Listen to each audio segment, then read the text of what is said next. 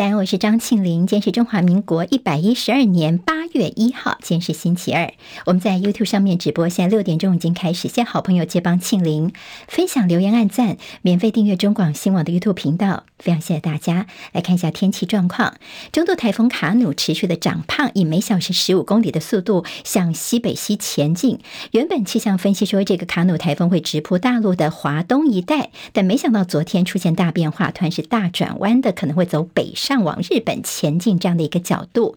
八月三号就是周四，是这个台风最接近台湾，也是它相对比较强的时候，而且预测路径可能又往台湾再靠一点。今天发布海上警报的几率也提升了。今天受到了台风外围环流的云系的影响，在基隆北海岸跟北部转为阴短暂阵雨的天气，降雨几率比较提高喽。其他地方是晴到多云，温度方面则是跟昨天类似。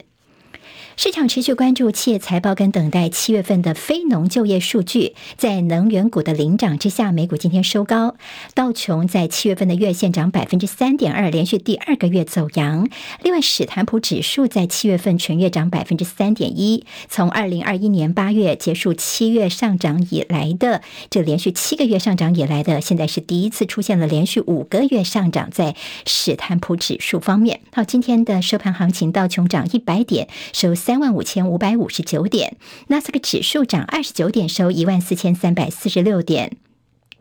史坦普白指数涨六点，收四千五百八十八点。费城半导体涨了九点，收在三千八百六十一点。继微软上周公布优于预期的财报之后，本周要观察的有苹果、亚马逊跟高通，他们要发布的最新财报。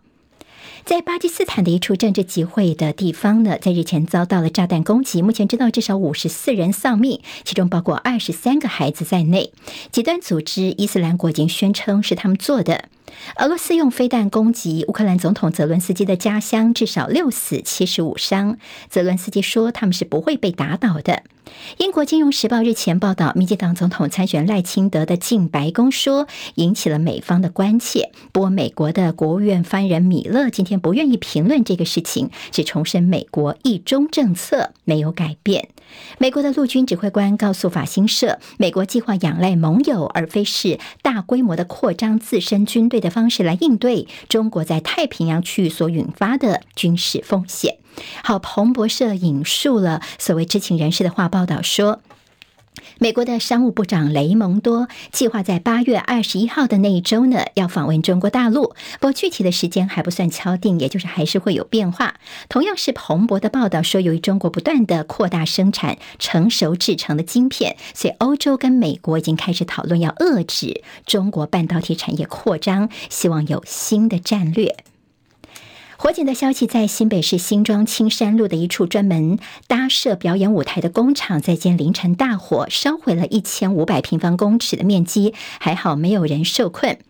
天后李玟 Coco 的追思会昨天傍晚在香港殡仪馆举行，遗体今天火化。追思会结束之后呢，Coco 的二姐李思玲突然在现场嚎啕大哭，喊着：“她害死了我的妹妹。”虽然没有指名道姓，不过也引起了在看直播的一些网友的热烈讨论。好，Coco 的丈夫呢带两个继女昨天有出席，他们没有坐在家属席，而全程都相当的低调。世大运男子篮球昨天的海峡大战，前两战大比分输球的中华队，昨天是九十七比八十四击败了地主中国男篮队。虽然中华队无缘八强，不过还是有机会挑战队史在世大运的最佳排名。中华代表团目前累计是一金七银八铜。澳洲太空总署证实，在冲上海滩的一个神秘大型的圆柱物体呢，经过鉴识之后，很可能是印度火箭的残骸，他们是发射人造卫星之后所掉落的。接下来进行十分钟早报新闻，用十分钟时间快速了解台湾今天的日报重点。好，今天报纸的一些重点都不尽相同，我们倒是先从《中国时报》头版这个照片看起哦。好，那么在中时头版的这个照片呢，是北京的这个暴雨，哈，看起来真的叫做车子哦，就像是油车河一样，整个道路都变成了河流。那么车子的流速非常的快，哈，一艘呃一台一台的就这么过去，那么甚至有人困在这个水里面。这其实是杜苏芮台风。变成一个热带性低气压之后呢，在大陆的华北地区所造成的一个重大的暴雨灾情。所以今天报纸除了在头版当中看到照片，在内页有些相关的报道。好，那么现在这样的一个红色预警是持续发布，暴雨可能会到明天才会结束。好，那么这个事情也让大家看到了极端气候的影响。联合报今天在头版二提说，南极的海冰消失，少掉的面积大约是七十二个台湾，气候变迁所造成的。好，在北半球这边是破纪录的热浪袭击的时候，现在在隆冬的南。南极洲呢是骇人的气候的记录，南极的海冰面积已经降到了等于是呃这种同期的空前低点了，等于消失面积创了四十五年来的一个低点。好，那么其实，在南极的这个海冰的消失，影响除了在海平面的这个水温等等，还有野生动物的栖地，以及这个地球的温度调节的功能的一些丧失。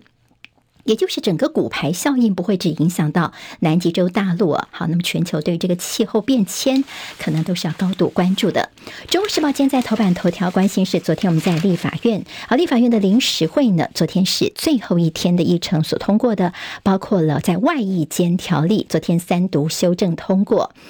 中时的标题写的是吸毒跟持有毒品者是可以服外役监的。好，那么在昨天的这样的一个条例的修正，包括若是贪污啊、重大经济犯罪是不能够列入外役间的评选。另外，十年以上加重诈欺罪等也是排除遴选。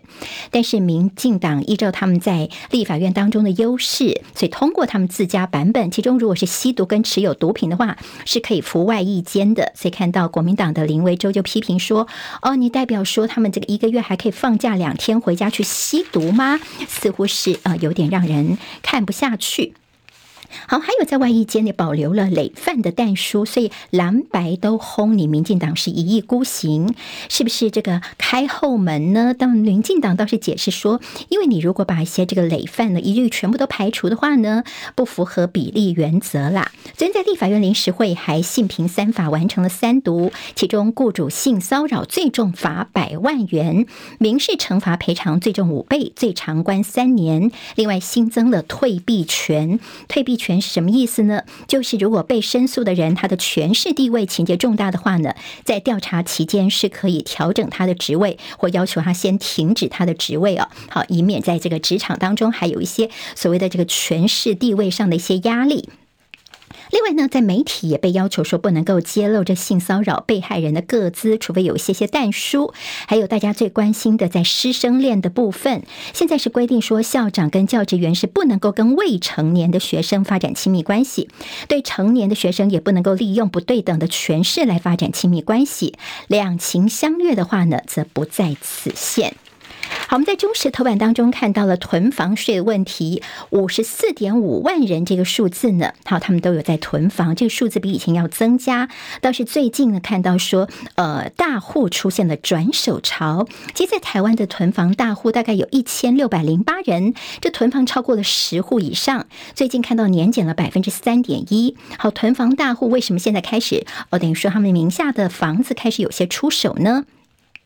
主要是因为避税的关系，因为人头的方式，他们先把它转给亲戚啦，甚至自己的红粉知己都是有可能的。好，那么些囤房的问题，真的能够对房价有解决吗？甚至说呢，是不是呃，对于包括租屋族啦、租屋的正义，其实效果是有限的呢？中国时报今天提到了好事多的 A 肝莓果，那么在消基会方面说，我现在要出来帮大家提团体诉讼，又说好事多呢，在过去的一些赔偿、一些条件，说啊，不让你去这个筛检，我们帮你。付个五百块钱等等哦，这不负责任，所以要争取抚慰金两万块钱跟三倍的惩罚性赔偿。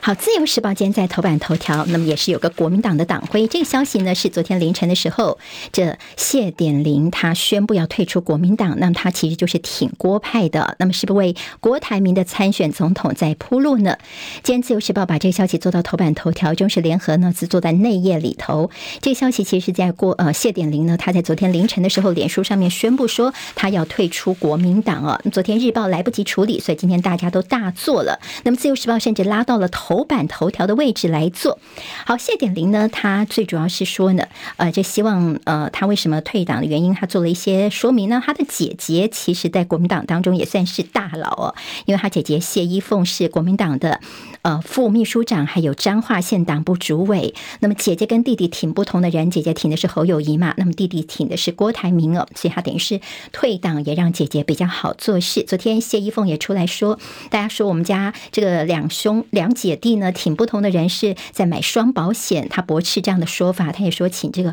不要再给国民党啊，还有些蓝营的小鸡压力了。侯友谊呢，他时间上非常的敏感呢，有点尴尬的是，在谢点玲凌晨宣布退党。那么昨天呢，他上午出发前往日本去访问的时候，在媒体就追问说：“嗯，那你怎么样看谢点玲的退党呢？”他在机场被追问的时候没有说话。后来到东京的时候呢，他就回应这个问题了。他说：“尊重，令人遗憾，但是呢，我侯友谊会坚定自己的步伐，勇者无惧，会继续的往前走。”好，倒是看到了谢点玲他退党的这个脸书发文下面，郭台铭呢，他人到美国去访问了嘛？那么他也有在下面留言呢。他说：“党籍或许不在，但是党魂永存，我们继续一起努力。”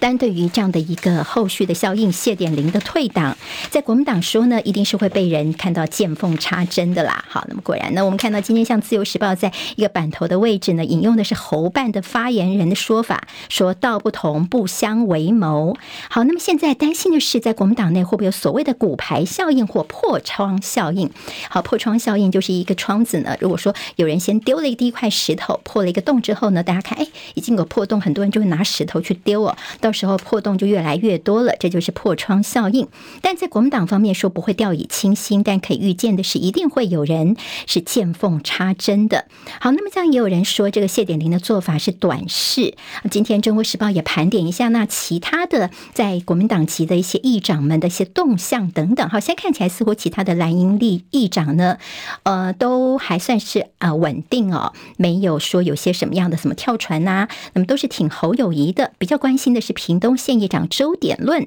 他昨天没有回应，他的女儿则是说他们不会有任何的跟进动作，只强调说党中央应该好好思考的是为什么这样子谢点林会来退党呢？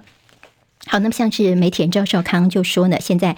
呃，侯友谊呢真的是民调低迷是最大的问题哦，所以你应该拿出一些让人家眼睛一亮的石破天惊的一些政见来拉抬自己的民调是最重要的问题了。那么像蓝营的王宏维呢，他就说，现在在国民党的问题，他也喊话王金平能不能够出来来整合一下。周时间提到了与缺乏政治诚信的人为伍，那么谢点玲你必定会自伤哦。好，那么是太短视了呢？当然有这样的一个说法。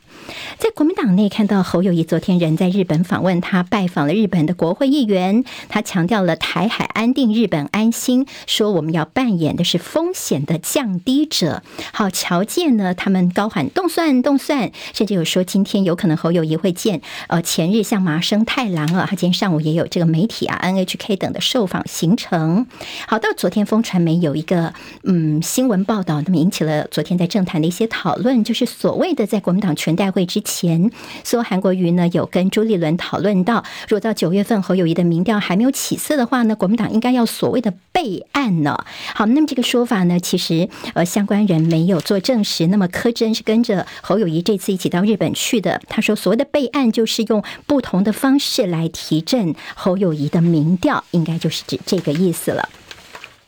好，我们看到今天在《自由时报》其实也还大做的是在民众党的这个英文的问题啊。我们今天中时也有提到说，因为民众党他们在呃英文的官网被发现他们写的 “vote white, vote right”，那么意思呢，看起来他们说啊投投给我们白色势力，但是呢，懂英文的人觉得说意思就是说你投给白人，投给右派这样的意思啊。好，那么这其实是在英文方面比较没有 sense 的，所以我们看到今天《自由时报》就大做说啊，你根本就是闹国际笑话了。那么今天在中国时报也没有给好脸色看。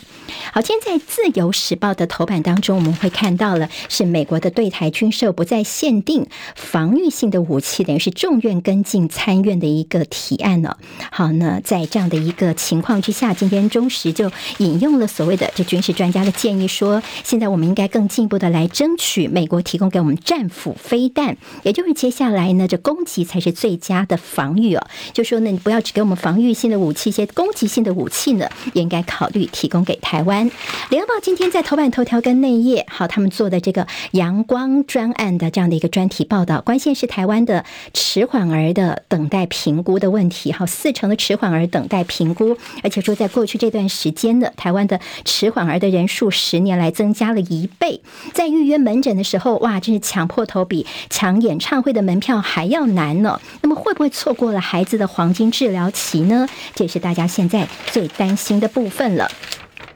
好，在今天开始呢，在有呃，在三个学校呢，他们退场了。好，那么高美医专啦，还有台湾观光学院等六所学校，他们陆陆续续停停办之后，今天有些学校呢，他们要停办了。怎么样来安置学生、保障权益呢？还是根本就是放生这些孩子呢？经济日报今天头版头条是台股大怒神惊见回档讯号。好，昨天我们看到了 AI 股的这个跳水，市值大蒸发，光达失守兆元大关，加上了创意、伟创等。七档合计身价就掉了两千两百五十亿元，是台股昨天的重灾区哦。所以回档讯号，那么到底要不要这么担心呢？潮水退了吗？AI 的部分今天在经济日报做了一个提醒，大趋势看起来还是 AI，但是呢，短线的确是有些获利回吐的卖压。另外，在台币七月份是相当疲弱，是最弱的亚币，累计贬值二点九五角。工商时报今天头版头条，关键是台达电打入了 Toyota 的电车链。好，相关的新闻呢，投资朋友可以找来参考一下。这是今天的十分钟早报新闻，我是庆玲，明天再会喽，谢谢大家。今天台湾各日报最重要的新闻都在这里喽，赶快赶快订阅，给我们五星评价，给庆玲最最实质的鼓励吧，谢谢大家哦。